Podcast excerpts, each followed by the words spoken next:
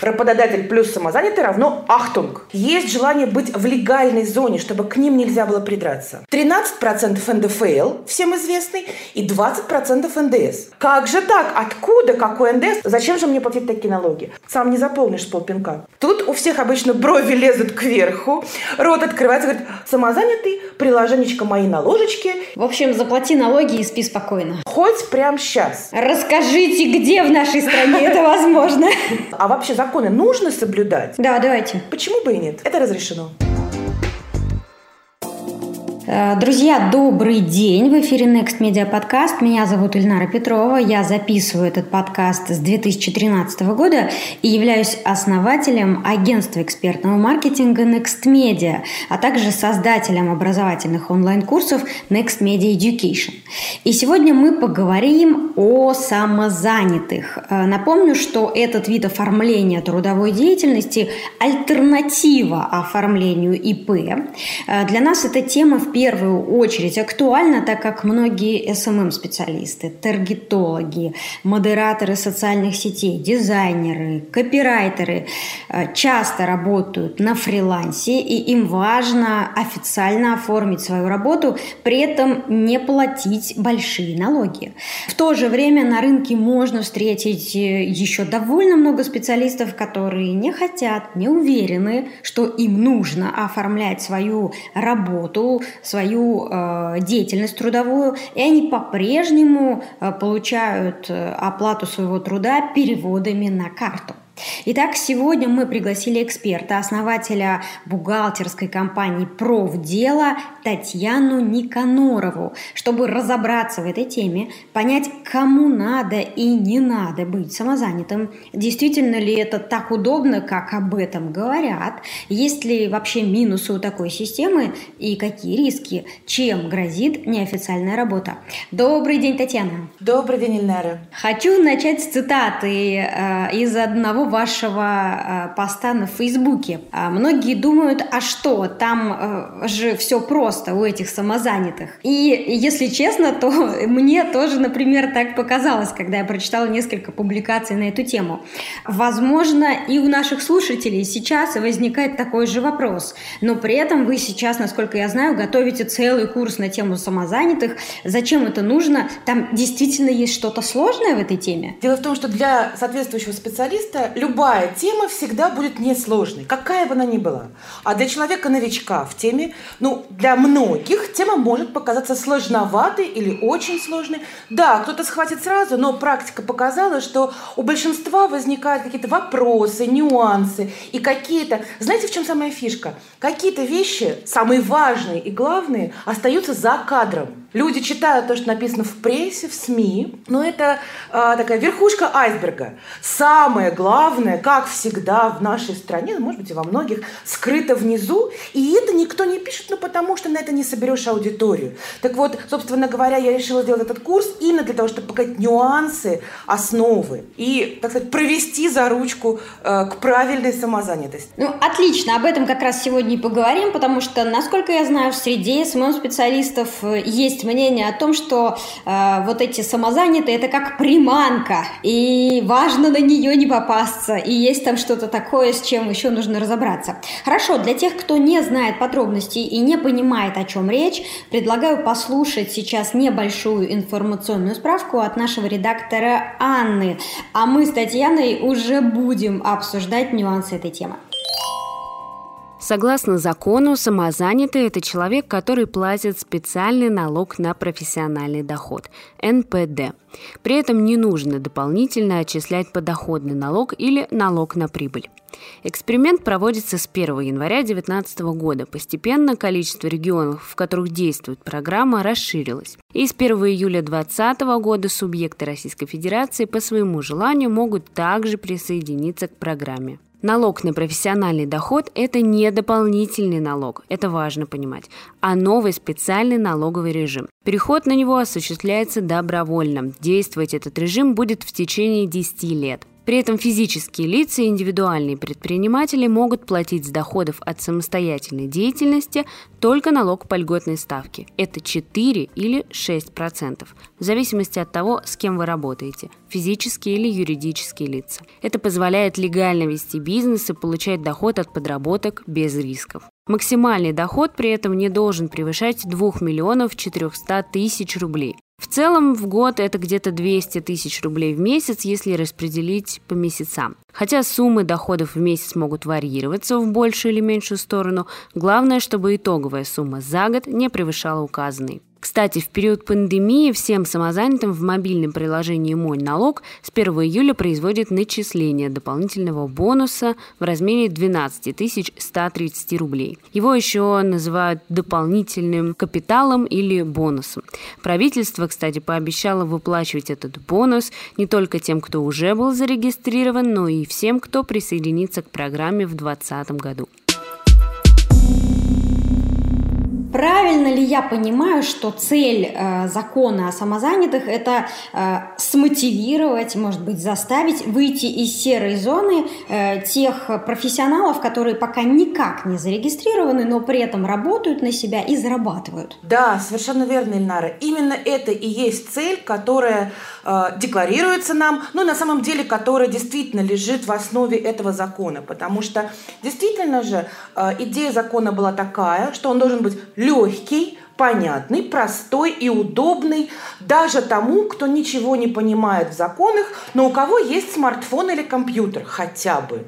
Вот. И действительно это и была цель, и насколько я знаю, я участвую в одной из рабочих групп по оптимизации процедур регистрации, там у нас и чиновники, и предприниматели, вот. И действительно говорят, что э, эта цель уже оправдалась в первый год эксперимента – Поэтому второй год э, ее распространили на всю территорию, потому что очень хорошие результаты дает. Угу. Если говорить о цифрах, есть ли уже данные, как много россиян подключились к этой системе? Очень много подключились. Очень многие уходят с ИП на самозанятость, очень многие подключаются, выходят из тени. Люди видят в этом легкий и удобный способ обелиться. А на самом деле, по крайней мере, в моем круге э, знакомых, у людей есть желание обелиться, есть желание быть в легальной зоне, чтобы к ним нельзя было придраться. А, отлично. И здесь как раз, я думаю, будет логично разобрать по пунктам, почему все-таки работать за переводы на карту неправильно, какие есть риски у специалиста, который так делает или намерен продолжать так делать.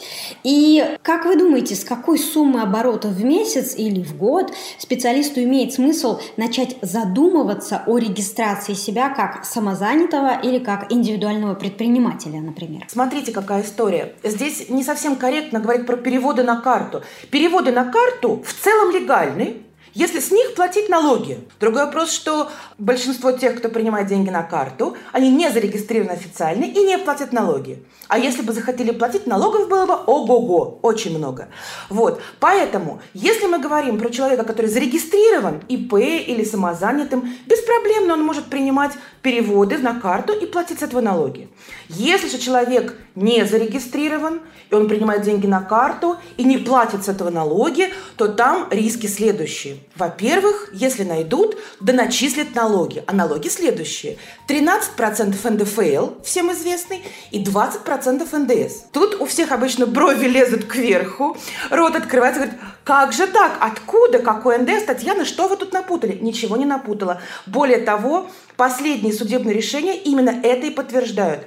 Если человек ведет деятельность как предприниматель, предпринимательскую, но не зарегистрирован, то он не может ссылаться, что я не зарегистрирован, поэтому не плачу налоги. Он обязан платить налоги. А стандартный предпринимательский налог для физлица 13% НДФЛ плюс 20 НДС. То есть для всех, кто оказывает не разовые услуги, например, а постоянные СММ-специалисты, да, которые с месяца в месяц ведут чью-то соцсеть, например, таргетологи, которые с месяца в месяц оказывают одному и тому же заказчику услуги, маркетологи, ну и так далее, да, все, в общем, digital -специалисты. А, конечно же, у них это предпринимательская деятельность. Это легко доказать, потому что они регулярно получают доход. Поэтому там еще 20% НДС. Но и это не все. И потом, когда доначислить вот эту вот сумму, 20 плюс 13, 33%, с нее еще доплюсуют 20% штраф и пени, примерно из расчета 6% годовых. Ставка постоянно плавает, поэтому ну, примерно 6.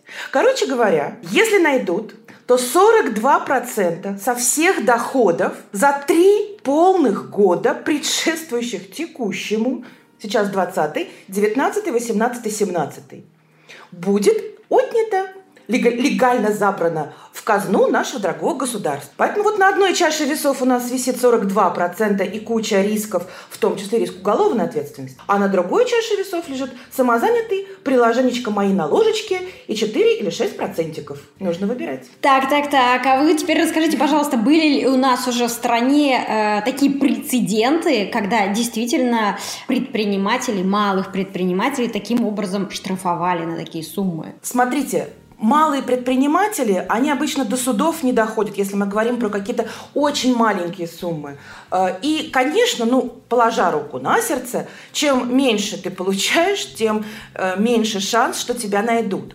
В целом, конечно же, ситуации, что нелегального предпринимателя находили и заставляли заплатить, были, их много. И у меня есть несколько историй, кейсов, как сейчас модно говорить, э, но они, опять же, до судов не доходили, это все решалось полюбовно. Человека находили, надо рассказать, как находили? Да, это очень интересно. Я Хорошо. Думаю. Человека находили путем анализа его банковских счетов.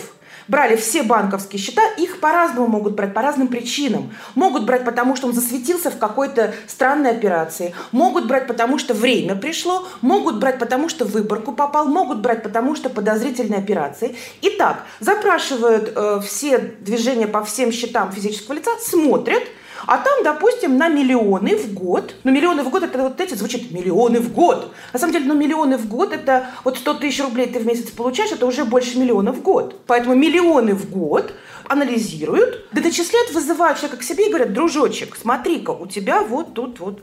Правда, не так добро говорят, как я, они говорят более строго, с бумажками. Вот. И, конечно, все дружочки, которых вызывают, безусловно, говорят, можно заплатить? Он говорит, можно. Они все платят, легализуются и больше не нарушают. Вот так все, все понятно, все понятно. А можем мы представить себе ситуацию, в которой заказчик, ну, физическое или юридическое лицо, ну, не хочет, отказывается производить оплату труда по договору самозанятости. Ему удобно, он хочет переводить на карту и отказывается идти на какие-либо переговоры. Э, чем ему это грозит, и грозит ли это ему вообще, и какие сам исполнитель может использовать аргументы, чтобы добиться законного оформления отношений. Ведь очень часто это не инициатива самого СММ-специалиста, например. Вообще ваш вопрос, Эльнара, содержит в себе штук пять вопросов вопросов, но я попробую по очереди на все ответить. Смотрите, начнем с того, что если мы говорим про самозанятых, то нам нужно сразу забывать слово оплата труда, работодатель и прочее. Самозанятые – это не трудовые отношения. Это гражданско-правовые отношения. Это заказчик-исполнитель, услуги подряд, но ни в коем случае не оплата труда и не трудовой договор. Потому что если мы применительно к самозанятому говорим трудовые отношения, оплата труда, все, кранты, переквалификация договора в трудовой и, соответственно, доначисление и тому, и другому. Итак, если заказчик не хочет э, оплачивать работу самозанятому по договору, соответственно, гражданского права характера, например, договору услуг с СММщиком, а хочет переводить на карту, без проблем заказчик переводит на карту СММщику, а СММщик как самозанятый платит с этого налоги.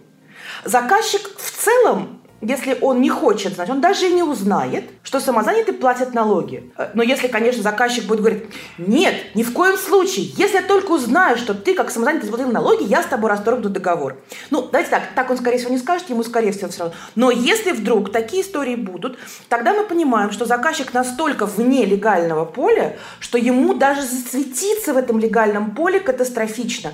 Ну, это что-то, мне кажется, говорит о каких-то уже серьезных уголовных процессах, какие-то заказчики из, из совершенно другой области, который лично я, например, не очень люблю и хочу касаться.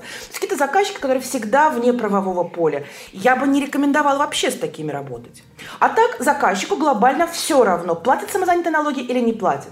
Если заказчик говорит, не хочу, чтобы ты был самозанятым, хочу оформить с тобой трудовой договор. Да, пожалуйста. Я считаю, вот я бы на месте СММщика согласилась. Он хочет со мной трудовой договор? Да, пожалуйста. Трудовой договор всегда больше защищает человека, работника, нежели работодателя. По трудовому договору работник получает кучу прав э, и очень мало обязанностей. А по обратному договору, по договору ГПХ с самозанятым, работник получает, исполнитель получает кучу обязанностей, а права только те, которые пропишет сам себе в договоре. Поэтому ну, здесь уже дальше самозанятый пусть сам выбирает, где и как ему с кем работать. Угу. А вот тогда у меня такой вопрос. Если заказчик может даже не знать о том, что вы работаете как самозанятый и платите налог с этих переводов, то э, нужно ли вообще в этой форме э, оформления своей предпринимательской деятельности готовить какие-то закрывающие документы и существует ли вообще здесь такой термин? Акты и так далее? Конечно, существует. Смотрите, есть два типа, как можно работать с самозанятыми. Это зависит от того, кто ваш клиент. Если есть клиенты физические лица, то там одна история. Клиенты юридические, там другая история. Давайте начнем с клиентов юридических лиц. Если клиент юридическое лицо, он не может не знать. Прежде чем заплатить хотя бы копейку денег, любое юридическое лицо тысячу раз проверит, кому оно платит. Потому что с оплаты, например, физическим лицам нужно заплатить налоги. И бухгалтер тут же мгновенно об этом скажет. Постфактум после платежа и вы начислят кучку налогов. Если это самозанятый, там тоже могут быть свои ограничения. И так далее. То есть юрлицо не может заплатить абы кому, а с карты на карту. Нереальная ситуация. Поэтому да, юрлицо проверит, оно точно точно будет знать, кому платит, заключит соответствующий договор, э, начислит и уплатит соответствующие налоги. И, конечно же, большинство юридических лиц потребуют какой-то акт оказанных услуг или выполненных работ. Но для SMM, для digital отрасли это обычно акт оказанных услуг, на оказание услуг. Конечно, потому что юрлицу нужно в своей бухгалтерии что-то провести. И вот это что-то уже по обычаям делового оборота является акт. Это приемлемая, привычная для всех форма. То есть теоретически можно изобрести что-то вместо акта, но нет никакого смысла, потому что акт маленький, простой, можно скачать, скачать в интернете, и бухгалтерия заказчика к нему привычна. Им будет хорошо и комфортно. Если же мы говорим про физические лица, ну, например, у нас кто-то продает свой handmade, каких-нибудь э, картины по номерам, вязание, вышивание, куколки, сумочки, что-то вот, ну, handmade, да, и покупают, например, у него в Инстаграме свой магазин, такой ручной, условно говоря, и он там через личку продает это. Деньги ему сыпятся на карту, Здесь, в принципе, можно не уведомлять заказчика о своем статусе. Заказчику, если ему все равно, ну и значит так. Если ему не все равно, можно ему прислать документ – который э, покажет, что вы самозаняты. Либо, как вариант, здесь это хоть не тема нашего сегодняшнего разговора, но я все равно скажу, для всех тех, кто что-то продает в интернете, пусть там две позиции в месяц, пусть на карту, пусть маленькие самозанятые, всегда хотя бы на одну страничку оферту. Как можно ваш товар купить, как его можно вернуть или нельзя вернуть на всякий случай, да, политика возвратов, что будет гарантией и ваши реквизиты. И все. Одна страничка в Google Doc спасет вас от миллиарда проблем, которые могут возникнуть. Окей, разобрались. Вернемся к нашим digital-специалистам. А наш подкаст слушают специалисты в сфере SMM, маркетинга, пиар. Кто-то работает с блогерами, кто-то, например, а, работает с подкастами. Итак, все они э, могут э, теоретически оформиться как самозанятые или все-таки в законе есть какие-то ограничения по виду деятельности? То есть и сварщик может стать самозанятым, и СММщик самозанятым, или есть ограничения? Ограничения в законе есть. Так, например, нельзя быть самозанятым, если ты продаешь маркировку, упакованные товары, подакцизные товары. Есть еще довольно длинный перечень. Но все SMMщики, все маркетологи, пиарщики, ди, весь digital и даже сварщик смело могут становиться самозанятыми.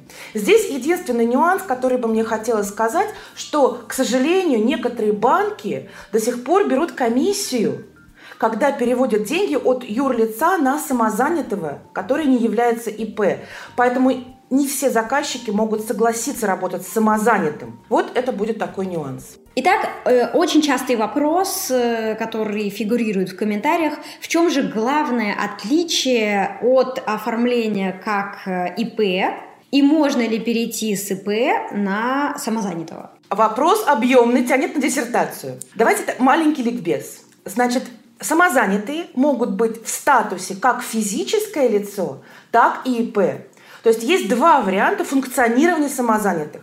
Незарегистрированное физическое лицо, незарегистрированное ИП, но платящее налог на профессиональный доход, НПД, его официальное сокращение. И обычный ИП также может быть на системе налогообложения НПД, налог на профессиональный доход. Оба самозанятые. То есть и ИП, и физлицо могут быть самозанятыми. До этого момента, раньше, мы привыкли к тому, что ИП, он обычно на упрощенке 6%.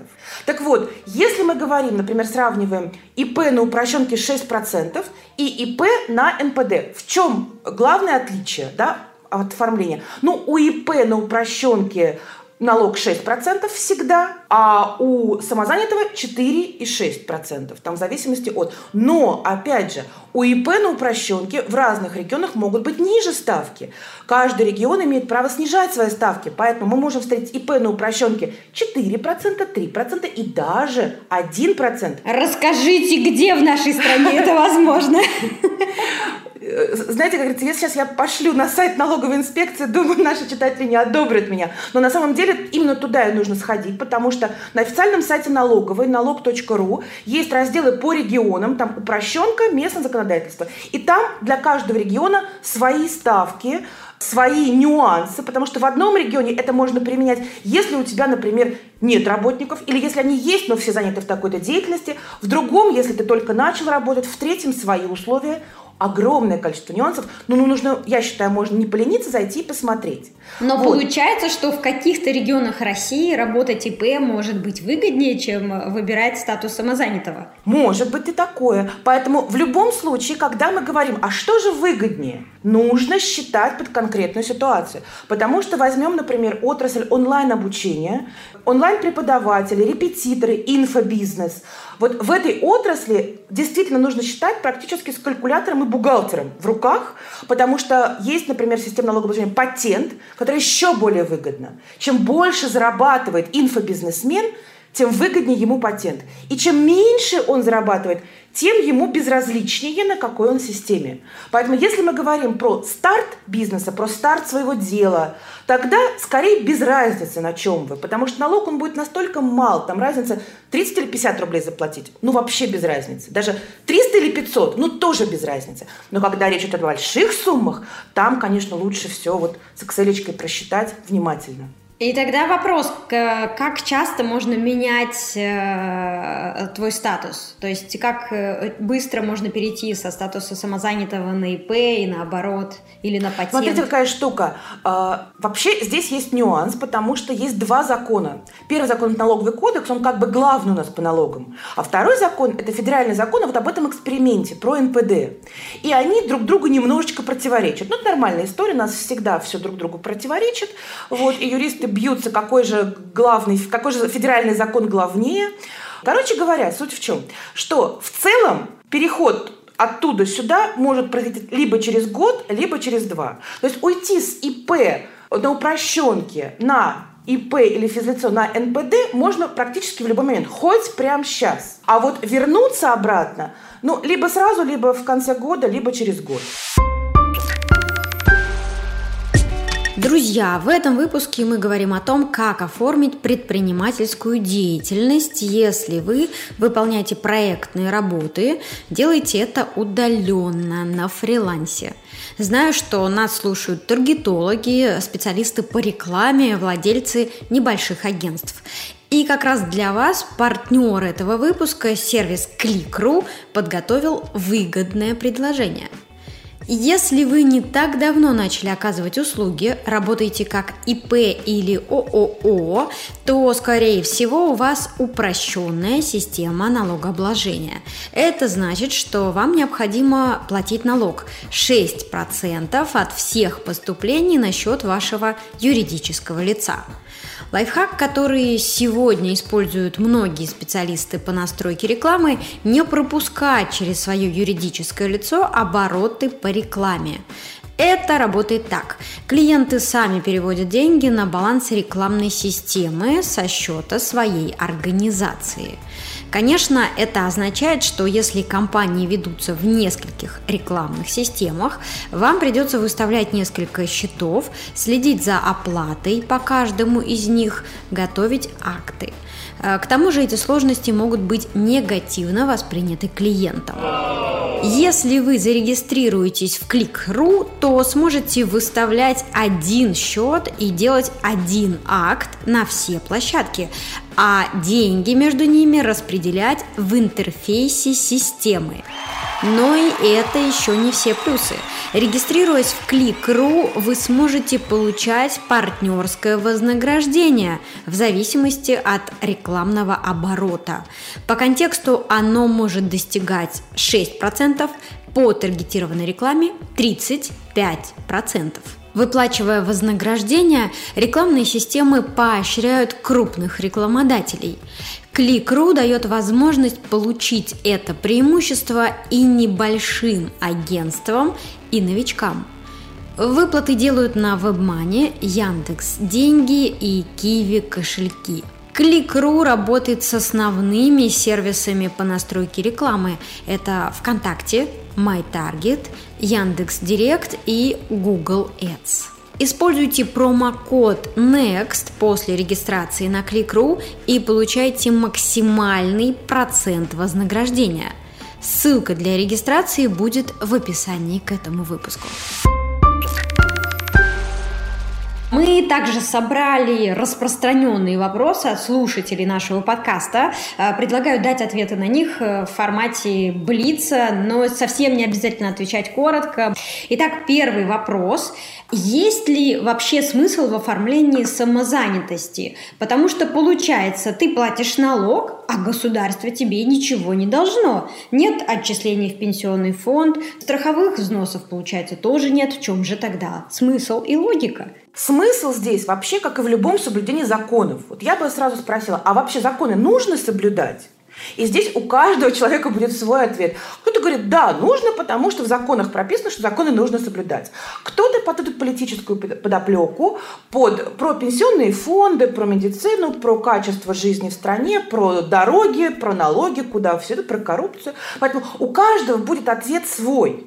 Но в целом, я скажу так, знаете, официальный мой ответ будет следующим, что по закону законы нужно соблюдать. Если ты закон не соблюдаешь, то может прилететь наказание. А, по закону, если ты не зарегистрирован, не платишь налоги, ты заплатишь 42%, как мы уже говорили, когда тебя найдут. Поэтому каков в этом смысл? Ну вот дальше пусть сам решается. Есть ли смысл заплатить сейчас 4 или 6%, чтобы избежать проблем? Или есть смысл ничего не платить, тем самым высказывая фи государству и налоговой системе?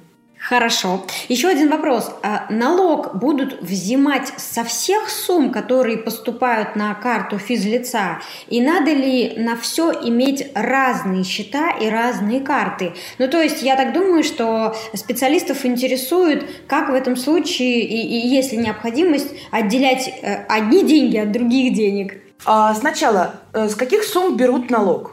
Налог берут с тех сумм, которые сам налогоплательщик задекларирует как доход. Вот записал ты, что это доход, с него возьмут налог. Не записал ты, что это доход, не возьмут налог. Поэтому сам человек определяет, что ему записать в доход. Но методик, даже так, методов записания в доходы много. Метод первый – написать об этом э, в приложении «Мой налог». Метод второй – дать поручение банку, например, Сбербанку или другому банку, Альфа, ну и так далее, все, кто с ними работают, дать ему поручение все поступления на карту записывать в доход. Третий вариант, возможно, у кого-то есть, но, к сожалению, я не знаю, реализован или нет, чтобы банк не все доходы записывал, не все поступления записывал в доход, а только те, которые ты отметишь. То есть если каким-то образом ты, как налогоплательщик этого налога, передашь информацию, что это доход, с него будет начислен налог. Не передал информацию, не будет начислено. На твоей совести, как говорится. Второй вопрос, надо ли иметь на все разные счета и карты. В законе ничего не сказано про это, поэтому каждый может выбирать, как ему это нравится и хочется. Я считаю, надо иметь разные карты. Для чего? Нам часто приходят разные деньги. Одолжили кому-то денег, нам вернули. Пошли в кафешку, один заплатил, там скинули ему на карту остатки счетов. Что угодно может приходить в голову. Итак, суть в чем, что э, если у тебя деньги в перемешку, Вот тебе охота сидеть и считать, что из этого доход, что не доход. И многим может это показаться трудно и лениво. Гораздо эффективнее, если уж ты занимаешься предпринимательской деятельностью, SMMщик, таргетолог, пиарщик, любой профессионал из диджитала, заведи себе отдельно предпринимательскую карту. Предпринимательская – это не какой-то официальный статус, это мы ее сейчас так назвали. Любую карту для получения предпринимательских денег. И, соответственно, все, что у него пришло, у тебя автоматом – будет падать в доход. Или вручную в доход, но тебе будет проще. А с родственниками, с друзьями, с личными деньгами рассчитывайся другой картой. Я считаю так проще и нагляднее. А, еще один вопрос. Э, перевод на самозанятость вызовет ли больший интерес со стороны налоговой ко всем моим остальным денежным поступлениям? Отличный вопрос, спасибо большое. Мне он очень нравится. Значит, смотрите, какая штука. Люди до сих пор думают, что для того, чтобы налоговая что-то посмотрела э, в денежных поступлениях, нужно вызвать интерес. Это большое заблуждение. Налоговая на сегодня может смотреть все счета, личные предпринимательские, без проявления, так сказать, интереса. И давным-давно это все уже переведено на автоматические рельсы. Есть специальные дата-центры, есть специальная налоговая, которая занимается сбором большой биг-даты, больших данных, анализом и выдачей, так сказать, распоряжений, кого дальше проверять. Все все стекается туда, там анализируется и дальше раздается. Поэтому сейчас совершенно не нужно вызывать интерес, чтобы кто-то тебя посмотрел. Более того, мы даже не подозреваем, но каждого из нас могут 2-3 раза в год спокойно проверить, взять данные со счета, и мы даже не узнаем об этом, потому что ничего не вызвало интерес. Поэтому на сегодняшний день э, есть ты самозанятый, нет ты самозанятый. Нас всех, нас всех проверяют по определенным алгоритмам, мы об этом даже не знаем. Так вот, перевод на самозанятость как таковой, регистрация, вообще не играет никакой роли в интересе. А вот если вы будете получать деньги на карту и не будете зарегистрироваться, тут не будете зарегистрированы. Тут алгоритмы, конечно, покажут красную галочку и скажут, вот тут проверить посерьезнее. Есть доход, нет регистрации, алгоритм горит красным. Есть доход, есть регистрация, алгоритм поставил зеленую галочку. Вот такая история. Да, правильно ли я понимаю, что вот эта сумма, э, с которой интерес как раз может возникать, это вот этот самый оборот свыше миллиона рублей в год? Нет, на карте. неправильно. Нет? Дело в том, что нет такой суммы, с которой может быть интерес. Если налоговая что-то проверяла и по ходу зацепила какого-то самозан... какого-то человека, у которого нет самозанятости, но есть доход, она запросто может ему доначислить. Хоть 3 копейки, хоть 3 рубля, хоть 10. Поэтому, к сожалению, нет такой суммы, что до миллиона не проверяют, после миллиона проверяют. Я напомню, что лимит дохода по самозанятым 2,4 миллиона рублей в год. Это 200 тысяч в месяц в среднем. То есть это значит, что налоговая считает, что самозанятый, который зарабатывает 100-200 тысяч в месяц, это крутой большой самозанятый. Это очень серьезно для них.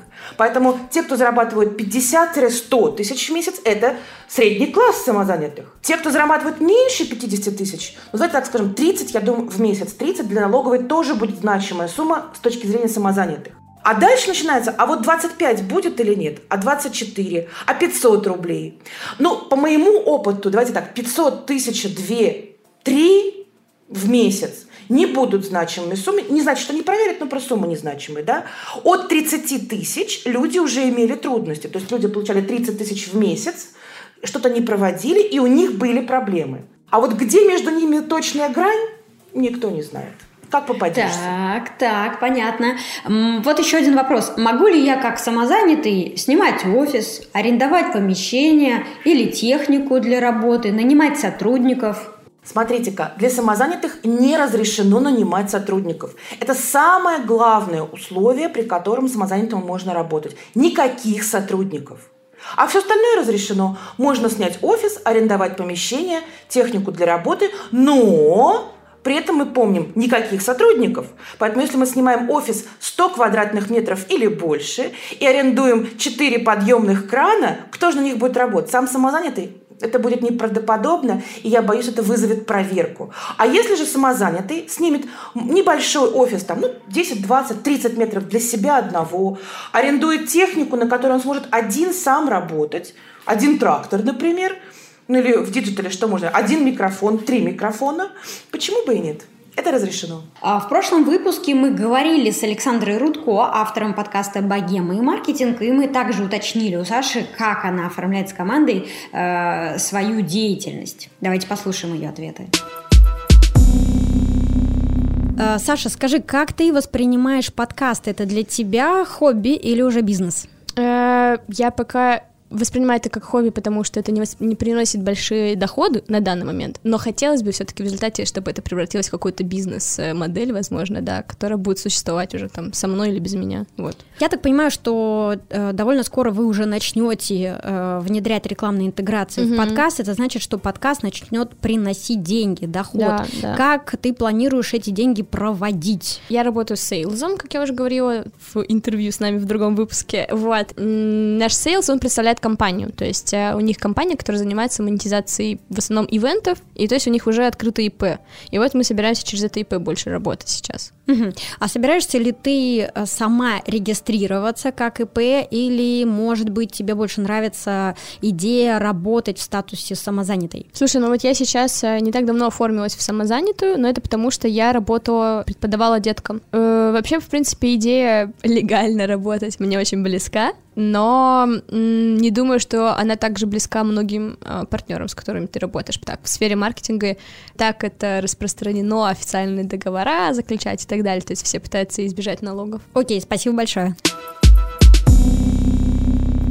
А может ли самозанятый оформить декретный отпуск? Для э, самозанятых понятие декретный отпуск не существует. Он же не работник. Декретный отпуск существует только для работников, которые работают по трудовому договору.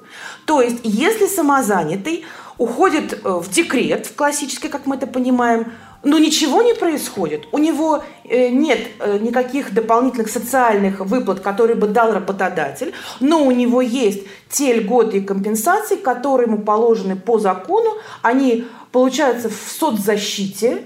Вот, там какие-то небольшие есть э, суммы, как же они называются, там декретные, собственно говоря, да, и соцзащиты. Но больше ничего, все остальное самозанятый себе обеспечивает сам. Собственно, как и ИП. Но у ИП есть возможность добровольно застраховаться. Угу. Еще один вопрос. Я работаю с клиентами из России, имею регистрацию в Российской Федерации, но в настоящее время проживаю за границей. Вопрос, надо ли мне оформляться как самозанятому и платить налоги в стране, в которой я фактически не живу на данный момент? Смотрите, какая штука. Есть понятие налоговый резидент. Человек, который постоянно проживает в другой стране, он не является налоговым резидентом Российской Федерации, а является налоговым резидентом другой страны.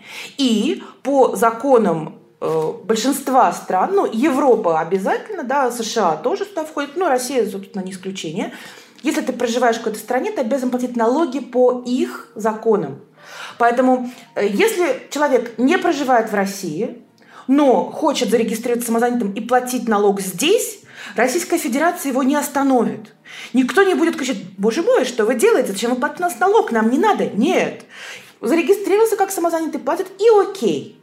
Другой вопрос, что если в той стране его найдут, а есть такие, страны, есть такие страны, которые не находят. Вот по моему опыту, например, средиземноморские страны обычно не заморачиваются такой ерундой. Италия, Испания, там они, в общем, очень легко к этому относятся. У них нормально это. Ну, подумаешь, не платишь налоги. Вот. То есть кого-то посадят, конечно, а, а все остальные спокойно нарушают.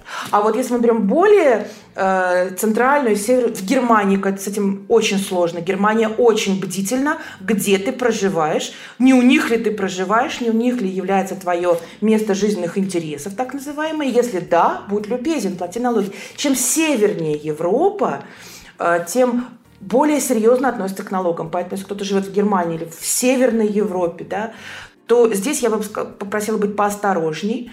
Вот. Если оформляешься как самозанятый, то пособия по безработице перестают платить, правильно? Я, к сожалению или к счастью, не являюсь специалистом по безработице, вот, но насколько я успела посмотреть, опять же, это не точно, потому что каждый центр занятости по-разному может говорить, но в целом самозанятый не признается безработным. Поэтому, раз он не признается безработным, на учет не ставят, пособие не платят. Еще один вопрос. Дают ли банки ипотеку самозанятым или относятся к ним с осторожностью? И мы сразу же несколько вопросов такого рода получили от слушателей нашего подкаста, то есть тема э, такая горячая, волнует угу. людей.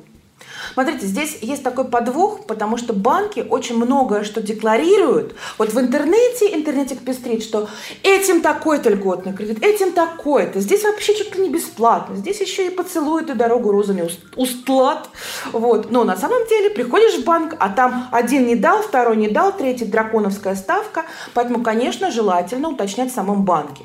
Но вот в интернете пестрили, что Сбербанк дает ипотеку самозанятым, которые внимание, не просто работают через мой налог, а подключили свое дело, Сбербанковский э, портал для самозанятых. Но есть информация о том, что там ставки намного выше, чем если бы был бы обычный человек с зарплатой, да, или там зарплатным проектом из Сбербанка. Банк ВТБ вообще выдает кредит по двум документам, вообще без разницы кому. Паспорт и СНИЛС. Вот им больше ничего не надо. Все очень просто. Ипотека тут под залог твоей квартиры. Поэтому если твоя квартира в залоге, им какая разница? Они просто, они просто проверяют, что твой паспорт и СНИЛС – это гарантия того, они пробивают, что они смогут забрать у тебя квартиру, если ты не заплатишь. Они проверяют, и если все окей, выдают. Поэтому им без разницы, самозанятый ты, не самозанятый. Но в целом, в целом нужно понимать, что предпринимателям всегда дают кредиты хуже, чем работникам по трудовому договору. По самой маленькой зарплате все равно взять кредит легче, если набросаешь справку в произвольной форме, нежели чем если ты самозанятый или ИП. Причем ИП считается более высоким статусом, так скажем, кредитоспособности, потому что, чтобы зарегистрировать ИП, нужно поморочиться, там отчетность, там все считается, что человек осознанно к этому пришел, по крайней мере, если он проработал хоть сколько-то, и отчетность задает, значит, он понимает, что делать. А самозанятый, конечно, очень легкий порог входа, поэтому может стать кто угодно. Поэтому боюсь, что что к самозанятым у банков будет ну, либо предвзятое отношение, либо не лучше, чем для ИП. И уж точно не лучше, чем, для рабо- чем как для работников по трудовому договору. И еще один похожий вопрос. Как статус самозанятого влияет на получение кредитов? Я думаю, имеются в виду э, все кредиты, да, и потребительские, и автокредиты. А потребительский кредит, он у нас обычно ничем не обеспечен, поэтому, в общем, никак. Вот так скажу, никак. Потребительский кредит, ты как гражданин приходишь и подаешь заявку, и тебя так и рассмотрят, собственно говоря. Поэтому статус самозанятых самозанятого не даст никаких привилегий для потребительского кредита. Для автокредита та же самая история. Ты оставляешь залог машину, поэтому тебя рассматривают как простое физическое лицо. А, еще один вопрос. Можно ли самозанятому получить налоговый вычет? Налоговый вычет мы получаем, когда у нас есть доход по НДФЛ. То есть мы работали, получили доход, заплатили с него НДФЛ, а потом совершили какие-то действия, например, обучение, лечение, покупку квартиры, что дает нам возможность НДФЛ уменьшить. Но так мы его уже заплатили, мы подаем документы и получаем вот этот самый вычет – если есть НДФЛ, из которого можно вычесть, то да, никаких ограничений статус самозанятого не накладывает. Если же вы работали, например, по трудовому договору с оплатой 50 тысяч рублей в месяц грязными, да, а потом перешли на самозанятость с оплатой 50 тысяч рублей, но на руки получается чуть побольше, да, мы счастливы. Можно ли получить вычет? Не из чего. У нас НДФЛ нет, налог другой, он НПД называется. Из НПД вычеты сделать нельзя. Только если был доход по НДФЛ. В чем отличие, если ты оказываешь услуги по продвижению трех возможных форм э, оформления себя как самозанятый, как ИП или физическое лицо. То есть остается ли какой-то вариант, когда тебе ну, в целом выгодно, интересно и возможно продолжать оказывать эти услуги как физическому лицу? Наверное, есть такая теоретическая история, когда, может быть, это выгодно, но я не могу вспомнить. Цифры говорят, что скорее физического лицо невыгодно. Отличия, конечно, есть. В отношении клиентов, потому что если твой заказчик юридическое лицо, мы же говорим про digital отрасль, а здесь в основном все работают с какими-то юридическими лицами, то, конечно же, все будут любить работать с ИП, как я уже сказала, потому что если ты платишь ИП, у тебя нет дополнительных комиссий. А если ты платишь физлицу, даже зарегистрированному, то на сегодняшний день это только один банк, который такие оплаты не тарифицирует дополнительно. А, банк «Точка» – это единственный банк, который работает с самозанятыми без доп. комиссий.